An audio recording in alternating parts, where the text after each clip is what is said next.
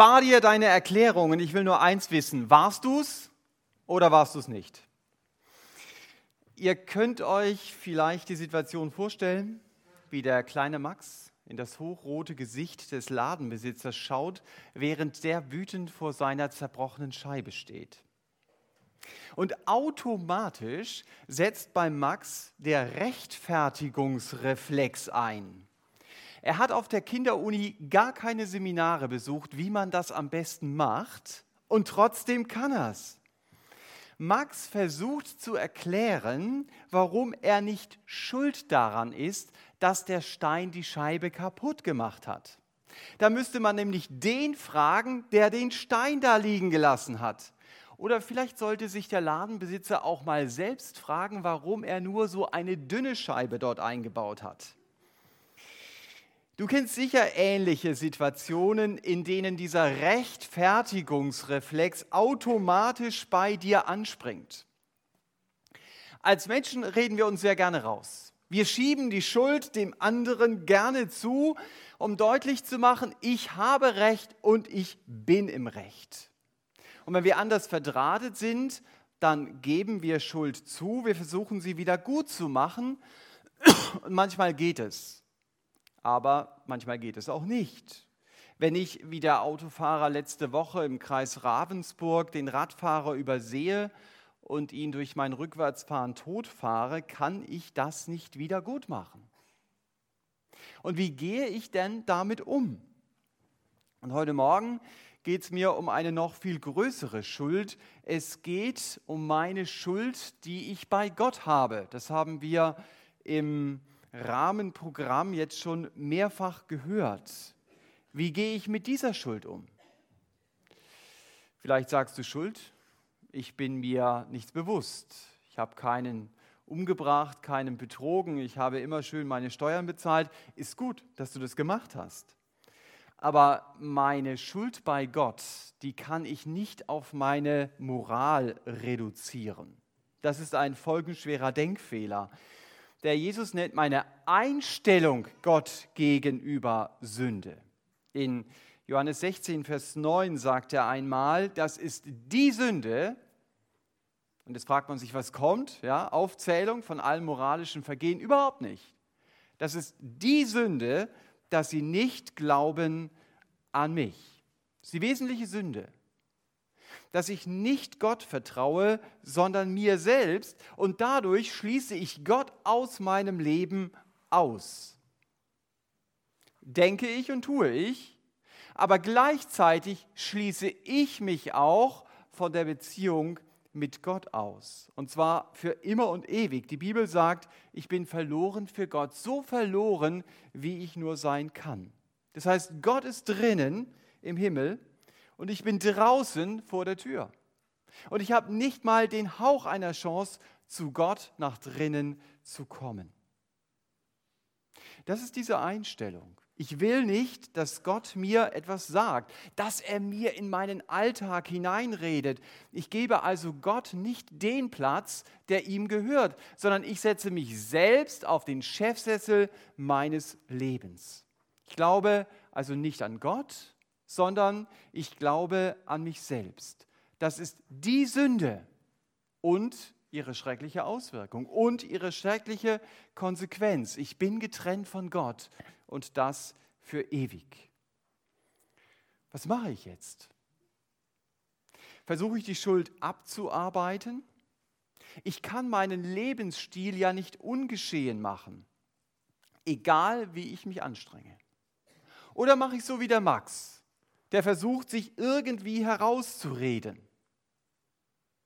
Die gute Nachricht und die bahnbrechende Entdeckung in der Reformation ist ja, ich muss mich gar nicht rechtfertigen, weil Gott mich rechtfertigen will. Ich muss meine Schuld gar nicht verstecken, weil Gott mir meine Schuld von meiner Schulter nehmen will. Und das Bindeglied zwischen meiner Schuld auf der einen Seite und Gottes Rechtfertigung auf der anderen Seite ist der Glaube. Das ist es, was die beiden Punkte miteinander verbindet. Sola fidei, allein der Glaube. Das war die große Entdeckung der Reformation.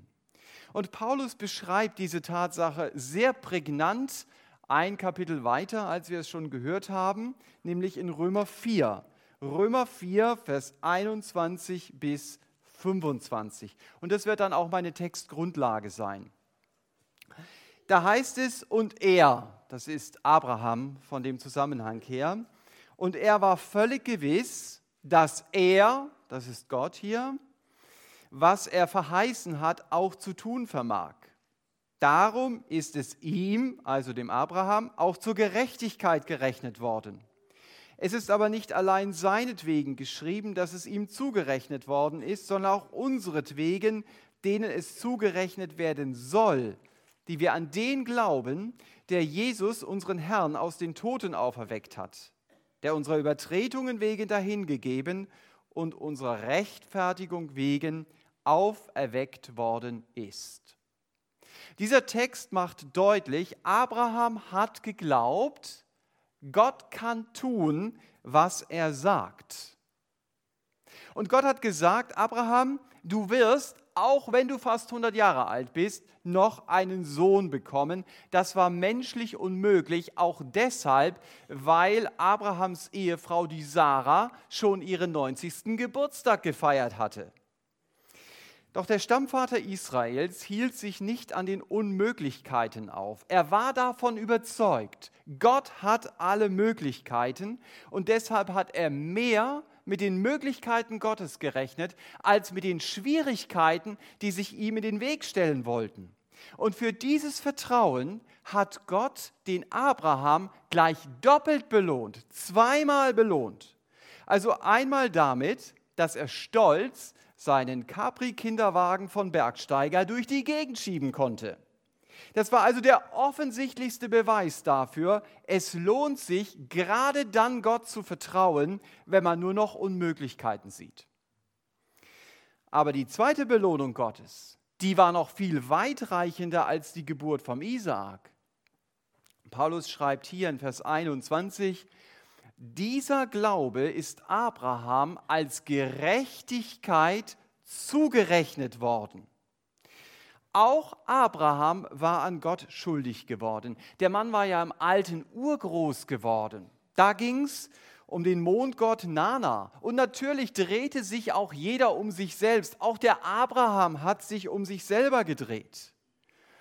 Und dieses Schuldenkonto, ich habe mich selbst zum Herrscher in meinem Leben gemacht, wurde dann, so lesen wir es in diesem Text, von Gott selbst, hochpersönlich also, gelöscht. Dafür, und das überrascht, hat Abraham nichts gemacht, außer er hat darauf vertraut, Gott selbst wird das Wort schuldig auslöschen. Und er wird dort das Wort gerecht hinschreiben. Das ist Rechtfertigung. Ich sage, Gott, du hast recht, dass du meine Schuld anklagst. Darin gebe ich dir recht. Ich gebe meine Sünde zu.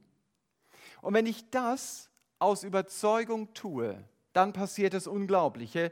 Gott spricht mich gerecht, weil er mir die Gerechtigkeit von Jesus Christus zurechnet.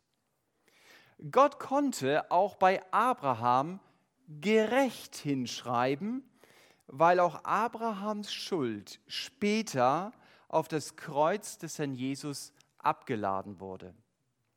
Das Kreuz Jesu Christi ist die größte Sündenmüllhalde der Welt. Dort wurden alle Sünden abgeladen.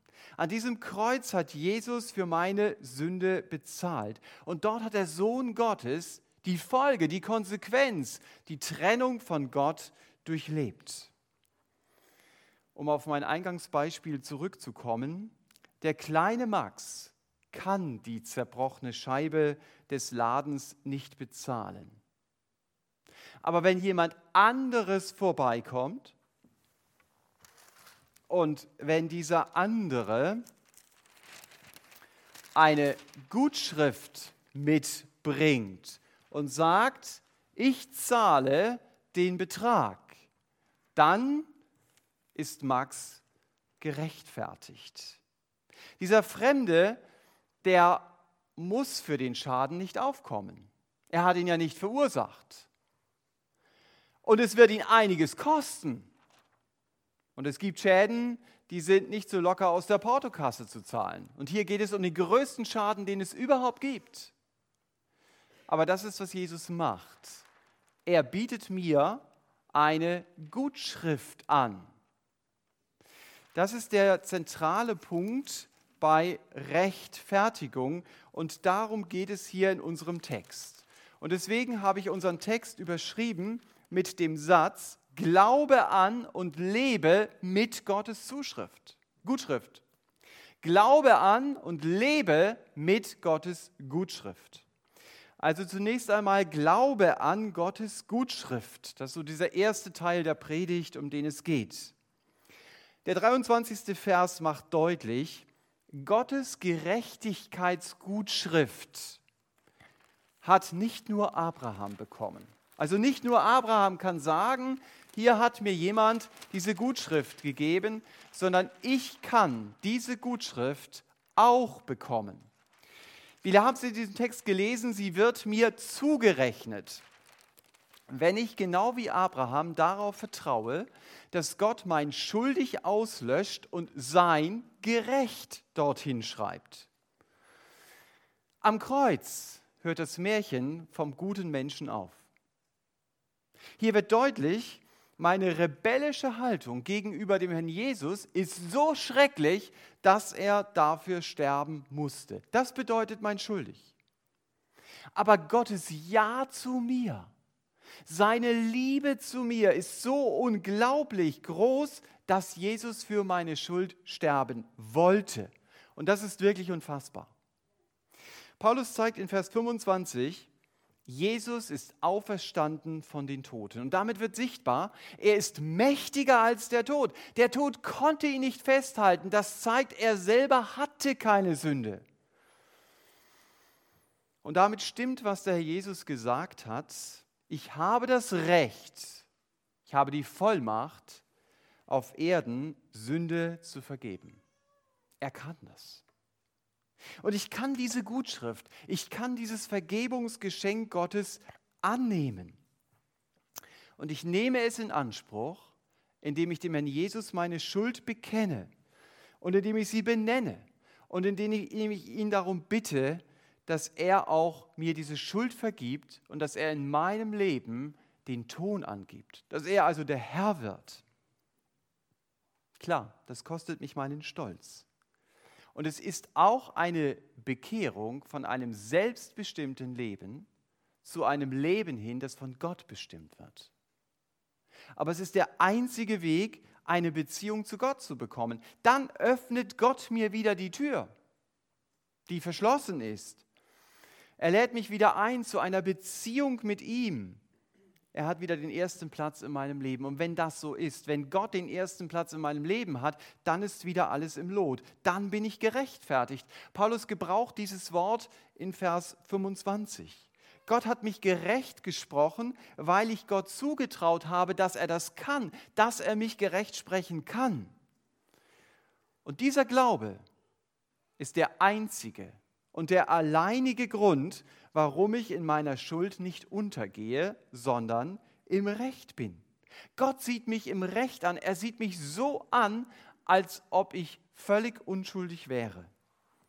Und deswegen ist Glaube nichts anderes als die Aussage, danke Gott für das Geschenk der Vergebung. Oder wenn ich es anders formuliere, Glaube ist die ausgestreckte Hand, die Gottes Vergebungsgeschenk für sich persönlich annimmt. Also wir haben uns damit beschäftigt, Glaube an Gottes Gutschrift. Und der zweite Punkt heißt, lebe mit Gottes Gutschrift. Diese Rechtfertigungsgutschrift, die soll ja auch Auswirkungen in meinem Alltag haben. Und da gibt es sicher viele Auswirkungen. Ich habe drei Folgen meiner Rechtfertigung bei Gott ausgewählt. Ich nenne sie, Gottes Gutschrift gibt mir Gewissheit. Das ist der erste Punkt. Gottes Gutschrift entlastet mein Gewissen. Der zweite Punkt. Und Gottes Gutschrift macht mich wertvoll. Der dritte Punkt. Dem könnte man auch relativ viel hinzufügen, aber unsere Zeit ist begrenzt, deshalb diese drei Punkte zum zweiten Teil der Predigt. Zunächst einmal, Gottes Gutschrift gibt mir Gewissheit. Weil ich diese Gewissheit habe, deshalb kann ich mich darauf freuen, ich werde im Himmel ankommen. Ich werde im Himmel ankommen, weil ich zu dem Herrn Jesus gehöre und weil er auferstanden ist, werde auch ich auferstehen. Das ist der Triumph bei jeder Beerdigung, wenn jemand stirbt, der gläubig war dass ich weiß, es geht weiter und er wird bei der Auferstehung dabei sein. In Vers 25 steht, Jesus ist um meiner Übertretungen willen dahingegeben. Er ist also für meine Sünde gestorben, heißt es. Nicht für seine eigene, für meine. Aber Jesus ist um meiner Rechtfertigung willen, so lesen wir es hier, auferweckt worden durch diese Rechtfertigungsgutschrift, die Gott mir anbietet, hat der Herr Jesus mir die Beziehung zu Gott zurückgekauft. Die habe ich. Ganz sicher. Schon heute und auch in der Ewigkeit. Gottes Gutschrift gibt mir Gewissheit, ich werde die Ewigkeit bei Gott verbringen. Nicht, weil ich so gut bin, Nein, ich bin dort, weil ich Gott geglaubt habe, dass er mich gerecht macht. Das hat Abraham geglaubt und das glaube ich auch. Mensch, freu dich über dein Heil. Weil ich von Gott gerechtfertigt bin, muss ich mich doch selbst nicht mehr rechtfertigen. Ich muss auch meine Schuld nicht irgendwie auf andere schieben. Ich darf ganz entspannt an den Himmel denken.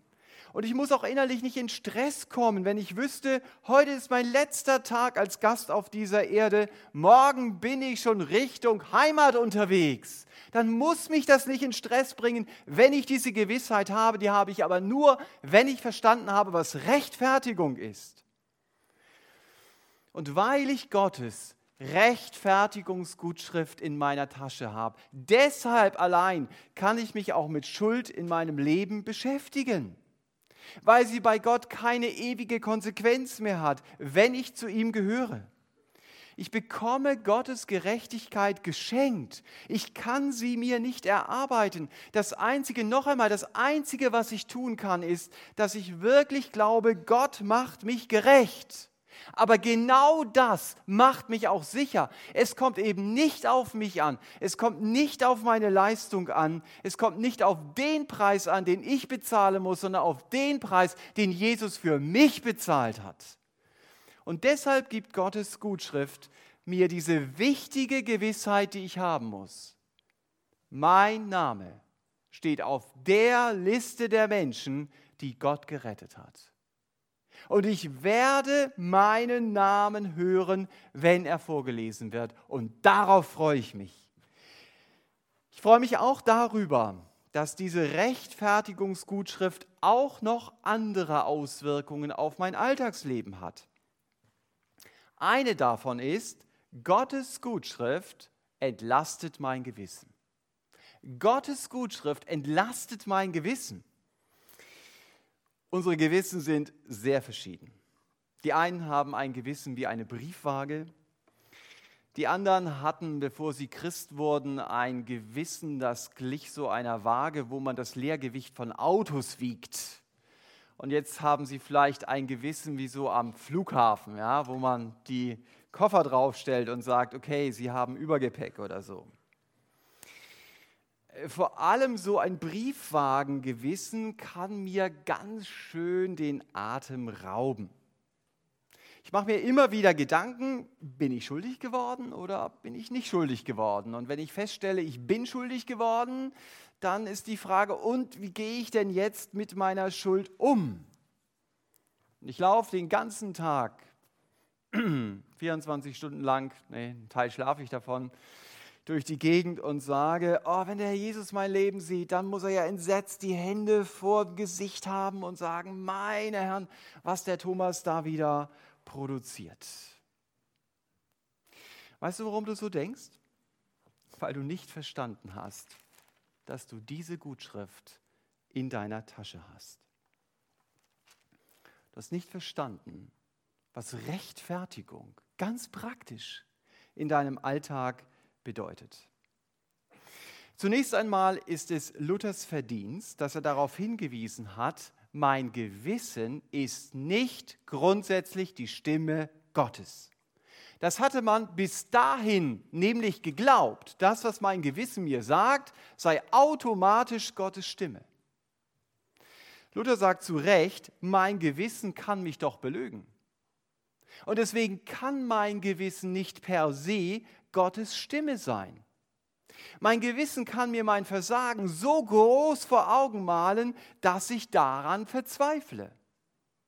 Aber ich bin doch bei Gott, das haben wir gesehen, gerechtfertigt. Gott glaubt an meine Rechtfertigung. Das ist nicht das Problem. Das Problem liegt hier. Ich selber glaube die Rechtfertigung nicht, die Gott mir gegeben hat. Ich denke an meine Schulden und ich vergesse, dass ich die Gutschrift in der Tasche habe, die alle meine Schulden ausgleicht. Luther war nicht nur Theologe, er war auch Seelsorger. Er hat ungefähr, jemand hat versucht es zu zählen, ungefähr 2800 persönliche seelsorgerliche Briefe geschrieben. Gerade auch an Christen, die Probleme hatten mit ihrem Briefwagengewissen. Wie zum Beispiel die Frau eines Bürgermeisters, die in ihrem Zorn als Christin jemand verflucht. Und ihr Gewissen hat ihr diese Sünde immer wieder vorgehalten und in ihrer Not schreibt sie jetzt Luther einen Brief. Sagt, das ist meine Gewissensnot, ich weiß nicht, wie soll ich damit umgehen. Luther schreibt zurück, ich lese einen Auszug. Darum tut also, speit den Teufel an und sprecht, habe ich gesündigt? Ei, so habe ich gesündigt. Und es ist mir leid. Christus hat alle meine Sünde weggenommen, der ganzen Welt. So wie sie dieselben bekennen, so ist gewiss diese meine Sünde auch weggenommen. Hebe dich, Teufel, ich bin absolviert, das bin ich schuldig zu glauben. Also Luther meint hier, ich bin gerechtfertigt. Und wie wollte ich tun, wenn ich Mord, Ehebruch, ja Christum selbst gekreuzigt hätte? Dennoch, wo es mich reut und ich es erkenne, so ist vergeben, wie er am Kreuz spricht, Vater, vergib ihnen. Luther macht mit dieser Antwort deutlich, lass dich von diesen Gedanken nicht belasten.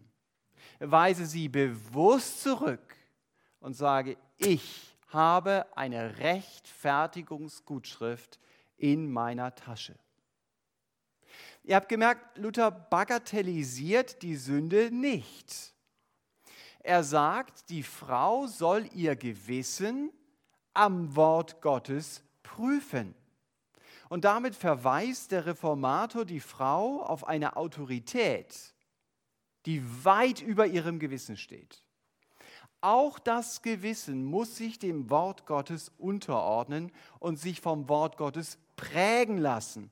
Und dieses Wort Gottes sagt mir, ich bin gerechtfertigt durch Christus. Luther reißt also den Blick der Frau weg von ihrem anklagenden Gewissen und er bringt ihren Blick zu Christus. Sie soll auf ihn schauen.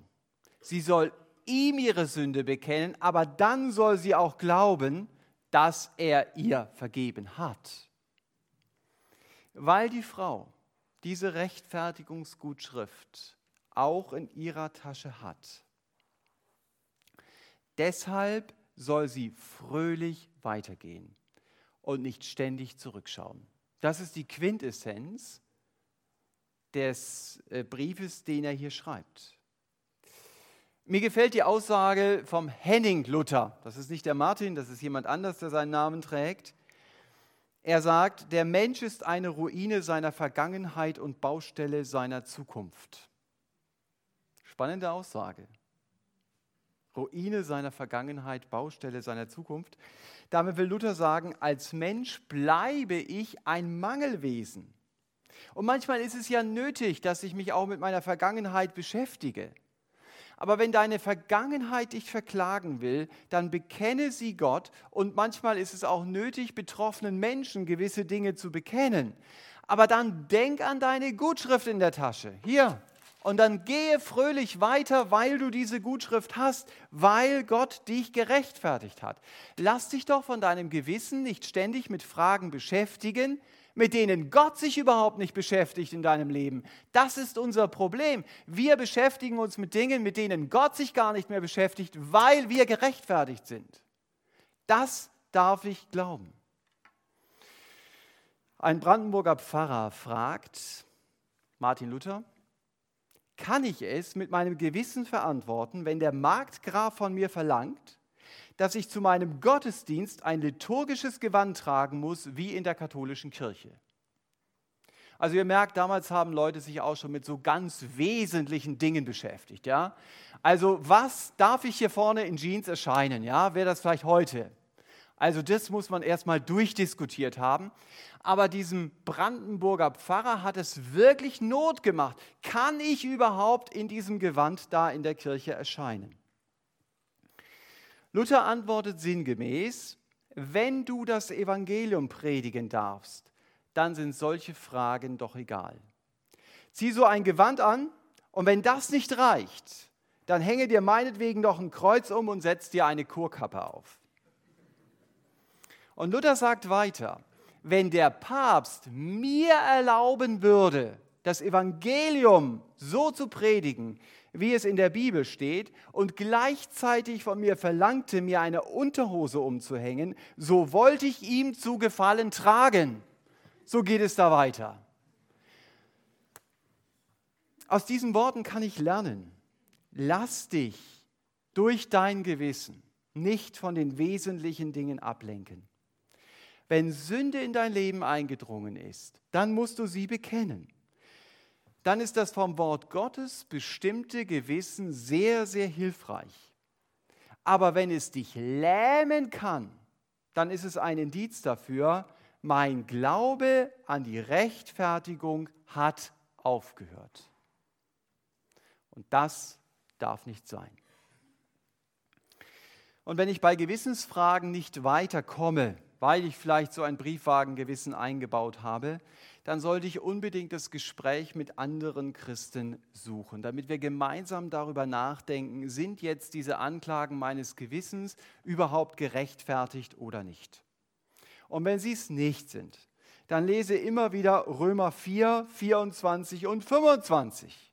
Und dann freu dich drüber und denk an eine Rechtfertigungsgutschrift und geh weiter habe gedacht, das kann man sich gut merken. Das ist wie Weihnachten, ja, wie die vier Adventssonntage und dann kommt Weihnachten, 24. und 25. Ja, also ich kann mich da echt drüber freuen.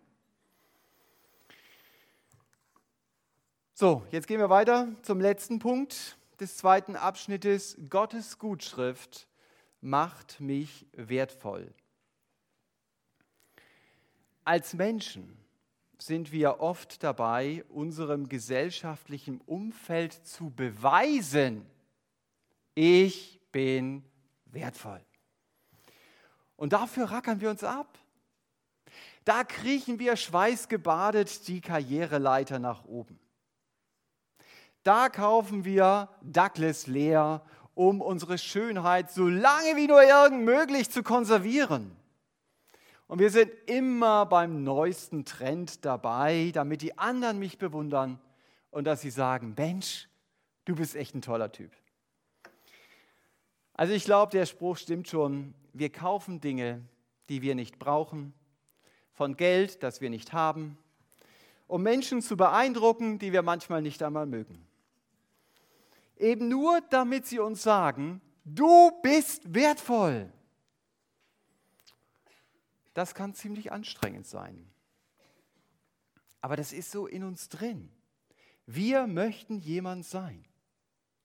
Auch als Christ möchte ich jemand sein. Und vielleicht ist dein ganz großes Ziel, dass du einmal von der Gemeinde auch so einen Aktivitätsorden bekommst. Ja, dass du sagst, wow, ich habe den Orden des verdienten Aktivistens der Gemeinde bekommen. Aber nicht genug. Wir sind ständig auf der Suche nach Anerkennung der anderen. Das ist mal das eine. Aber auf der anderen Seite wollen wir uns ja auch selber beweisen, dass wir leisten können. GBS, jawohl, ich bin da. Gottesdienst, klar, ich schreibe sogar mit. Dann Kinderstunde, ja, ich gehe raus, Gottesdienst, Kinderstunde, mache ich. Dann auch im Sonntagskaffee aufräumen, klar mache ich das. Und dann, dann solltest du auch noch zum Raumpflegedienst in der Woche kommen ich bin dabei. Das ist, wie wir manchmal unterwegs sind. Und ich weiß, das ist gefährlich, was ich jetzt sage, denn alle diese Dinge, die ich aufgezählt habe, die sind ja gut. Die sind so gut, da habe ich ja gar keine Zeit mehr vor Gott selber für mich still zu werden, oder? Äh, und du kannst es natürlich jetzt benutzen und sagen, der Thomas hat gesagt. Und das kannst du als Argument verwenden, um zu sagen, ich werde mich noch weniger einsetzen und ich werde noch mehr für mich selber leben. Das musst du vor dem Herrn verantworten und nicht ich. Aber wenn du zur Riege der Leistungssportchristen gehörst, dann ist es sehr wichtig, dass du mal nachdenkst über deine Rechtfertigungsgutschrift. Dein Wert besteht nicht, nicht in dem, was du leistest. Rechtfertigung heißt, du bekommst von Gott deinen Wert zugesprochen, unabhängig von dem, was du leisten kannst. Mensch, ich bin nicht wertvoll, weil ich leiste und weil mir die Puste ausgeht und ich dann, das ist so das Höchste, im Burnout lande. Ja, jetzt bin ich drin und äh, jetzt habe ich geleistet. Ich bin gerechtfertigt, ich wiederhole das nochmal, weil ich an den glaube, der mich rechtfertigt.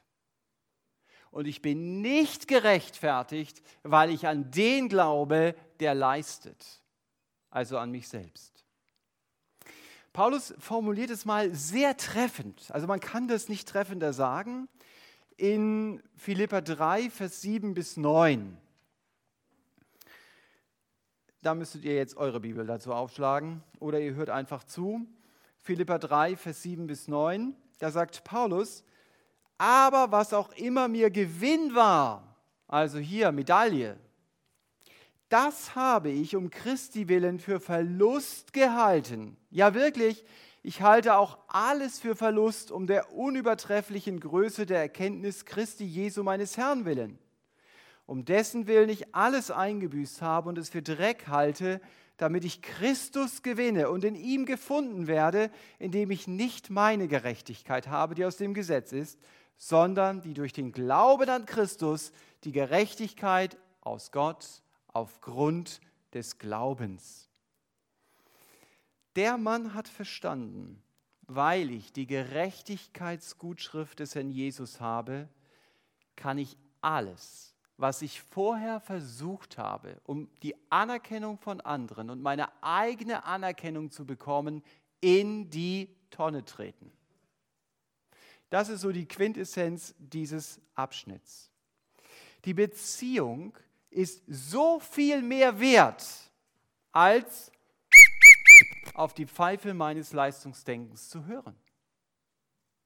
So viel mehr. Auch hier führt Paulus mich aus meinem falschen Denken heraus zum Herrn Jesus. Und da muss ich nicht mehr von dem leben, was ich leiste und auch nicht von dem, was andere über mich denken. Dann lebe ich nicht mehr nach dem Credo, du bist, was du aus dir machst. dann weiß ich, Rechtfertigung gibt mir einen Wert in Gottes Augen. Und weißt du, was das Beste ist? Diesen Wert, den kannst du nicht mehr verlieren. Und damit hast du hoffentlich auch einen Wert in deinen eigenen Augen. Du musst nicht mehr aus deinen Ressourcen leben, du kannst aus seinen Ressourcen leben. Es stimmt, was Rolf Sohn sagt, wo die Rechtfertigung auf die menschliche Seele trifft, die eingezwängt ist zwischen der Last, sich beweisen zu müssen und der Angst zu versagen, werden Menschen frei. Wenn ich es ganz kurz sage, wo die Rechtfertigung auf die menschliche Seele trifft, werden Menschen frei. Wo sie kapieren, das ist nicht nur ein theologischer Grundsatz, das ist etwas, was ganz, ganz viel mit meinem Leben zu tun hat. Nehmen wir also mit, wir als Menschen können uns vor Gott genauso wenig rechtfertigen wie der kleine Max vor dem Ladenbesitzer. Aber so wie eben jemand anders hier für den Max bezahlt hat, das war dieser Gutschein, so haben auch wir eine Gutschrift von Gott bekommen und auf der steht, deine Schuld ist gelöscht. Du bist gerecht. Und nun bin ich herausgefordert, glaube an Gottes Gutschrift und lebe mit Gottes Gutschrift. Glaube, dass Gottes Rechtfertigung dich in den Himmel bringt, wenn du deine Sünde im Gebet zu Jesus bringst. Aber lebe auch mit dieser Gutschrift jeden Tag, weil sie dir Gewissheit gibt, weil sie dein Gewissen entlastet und weil sie dich wertvoll macht in Gottes Augen. Amen.